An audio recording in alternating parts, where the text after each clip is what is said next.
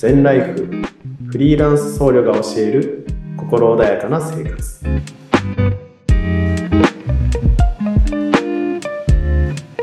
え皆さんこんにちは。全インストラクター総統集僧侶の深澤良道です。全ライフフリーランス僧侶が教える心穏やかな生活第8回目配信していきたいと思います。どうぞよろしくお願いいたします。はい、えー、ということで皆様いかがお過ごしでしょうか、えー、今収録しているのが1月23日、はい、もう1月も後半に差し掛かってきました、えー、私は割とですね年末年始あのギアをオフにするんですね、まあ、エンジンを一旦切る、まあ、リセットをする期間にはなるんですけれども。なので1月の上旬はもう全くエンジンがかからないと言いますかロースタートで結構ぼーっと過ごすことが多いですね。はい。で、まあ、1足から5足まで人間にもギアがあるとすると、もう皆さん、いつもギア何足ぐらいで生活されてますか、はい、結構フルスロットルであの生活してる人もいるんじゃないかなというふうに思います。もうバックを知らないという、はい。えー、バックギアに入れるっていうことを知らないと。はい。もう1足2足でもちょっと調子悪いんじゃないか。もう大体3足から5足ぐらいで生活してるっていう人も結構多いのかなと思います。あの、禅の生活を取り入れていきますと、ニュートラルが知れますね。はい。自分がフラットに入れる。なんかこう、ギアを入れなくてもいいんだというような状態を知ることができるのかなというふうにも思います。まあ、そういう意味においても今自分がどれぐらいのギアで生活してるのかって気づく知っていく必要がありますね。はいまあ、とはいえ、まあ、私はあの年始は完全にエンジンを切りますので、はい、あのようやくようやくちょっとあの1足2足ぐらいであの走り始めてきたかなというふうに思います。まあとはいえ人生私まだそんなに生きておりませんけれども、はい。まあ、ギア5速で、はい、あの、走っても、いわゆるそこに至った道のりですとか、あ、ここまで来たんだという実感があった方がやっぱりいいと思うんですよね。まあ、そういう意味でも、ニュートラルを知っておく、はい。あの、ギアに入らない状態でもいいんだというのをですね、まあ、実感して、はい、心穏やかに生活するっていうのは大切かなというふうに思います。はい。えー、ということで、えちょっと今回のお話はですね、まあ、生活の中に禅を生かす知恵ということで、これまで、ま禅ライフメソッドですね、はい、をちょっとお話ししてきました。まあ、自分の音に気をつけるとか、えー、ながらをしない、まるまるしながらをしないとか、あとはハッピーを探すというのをですね、お話ししてきましたけれども、ここからはですね、あの、口のパートになります。言葉のパートですね。はい。まあ、これまでは体のパートを3つ話してきましたけども、今日からですね、まあ、3つですね、言葉について気をつけるべきところ、意識するべきところというところをお話ししていきます。で、今日お伝えするメソッドはですね、あの、穏やかな言葉、柔らかな言葉を使うというようなメソッドになります。はい、皆さん普段の自分の語り口ですとか言葉ってどういう言葉を使っているか、どういう状態になっているかって気づいたことありますか？あの私は、あの、こう、睡眠ボイスだというふうに言われる通り、ちょっとこう、まあ、普段から意識しているからなのか、穏やかな語り口なのかなというふうには自分で思います。だからこれまで YouTube とかでも話してきて、YouTube とかって結構、こう、早口の方が聞きやすかったりするんですね。で、そのちょっと1.5倍速といいますか、1.2倍速ぐらいの早口で、ちょっと喋ろうかなと思った時もあるんですけども、まあ、頭の回転が追いつかないので、まあ、私は今この話し方が一番しっくりきてますね。はい。ただ、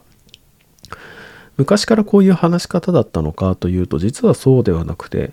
なんか昔はもっとトゲのある言葉を使っていたかなというふうにも思います。はい。あのー、人の悪口を言ったりですとか、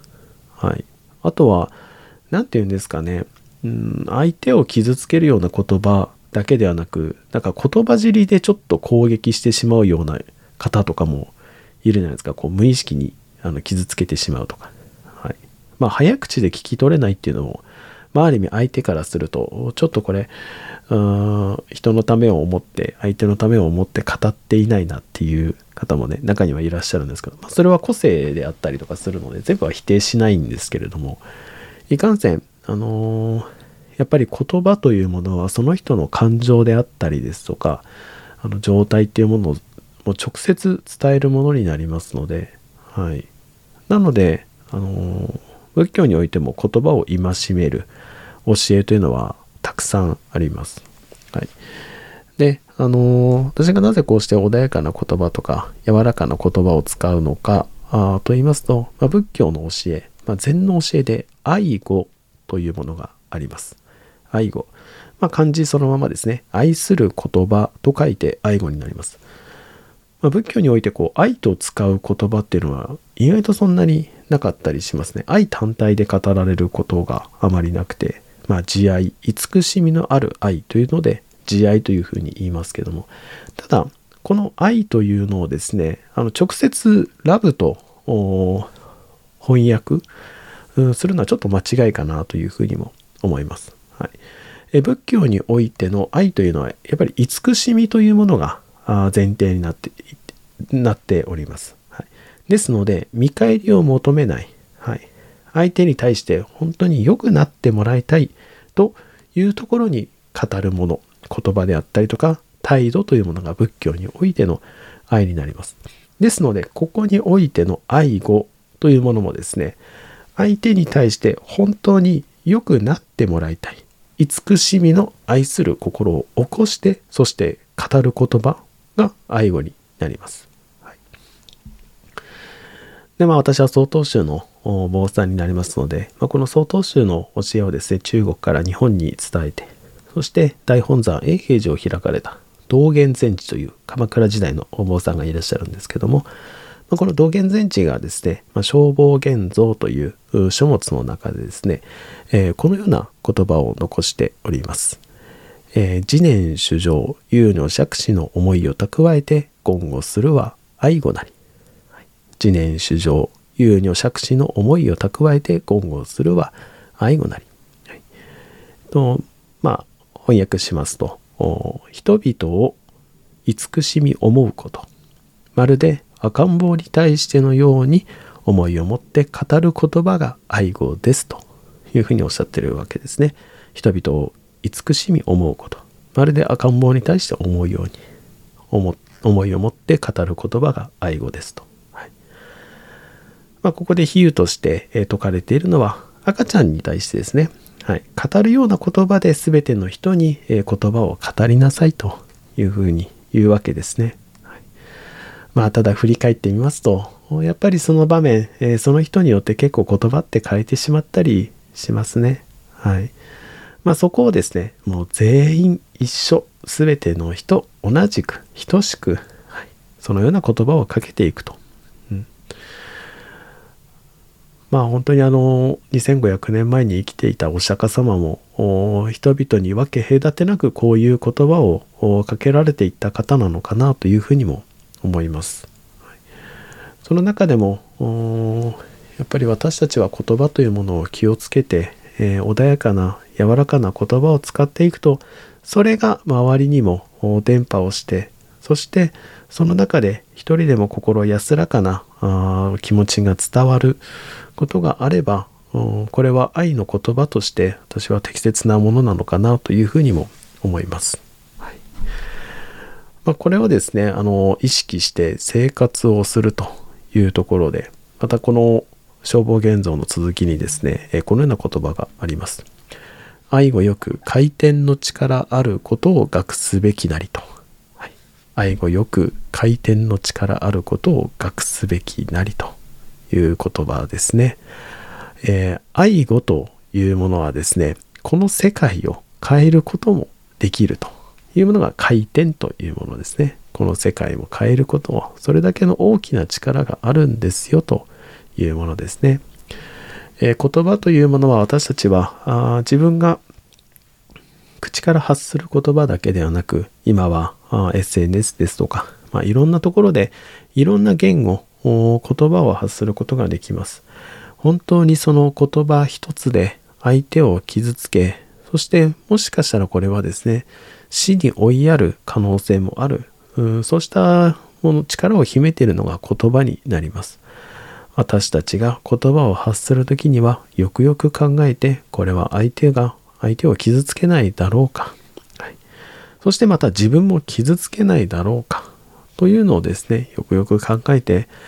えー、赤ちゃんに対してまた子供に語るようなあ語り口でですね穏やかな言葉柔らかな言葉というものをですね意識して普段からですね、えー、使っていくべきなのかなというふうにも思います。まあ、私もこう意識しておりましてやっぱりこうこれまでですね、YouTube とか、こうした音声配信メディアとかで撮って、やっぱり自分の声を聞くということがたくさんありました。その中で気づくことってたくさんあるんですね。あ自分はこういう話し方をしているんだ。あ、なんかこれじゃあちょっと伝わらないだろうな、みたいなところにたくさん気づくことがありまして、まあ、それをですね、こう繰り返していく中で、こういう話し方になったのかなというふうにも思います。はいまあ、皆さんもあの自分の声を聞くってなかなか恥ずかしかったりですとか、あとなんかちょっと嫌だなってあの思うことあるかもしれませんけれども、ぜひあの一度ですね、自分の声を聞いてみるとか、あの話し方をですね、ちょっとあの録音してみるっていうのをですね、ぜひあの実践してみていただけたらと思います。はいえー、それでは本日ですね、えー、生活の中に生かす禅の知恵、えー、全ライフメソッド4番目、え柔らかな言葉を使う、うん、穏やかな言葉を使うというのをご紹介させていただきました。はいまた次回の配信でお会いできることを楽しみにしております。それではご清聴いただきましてありがとうございました。失礼いたします。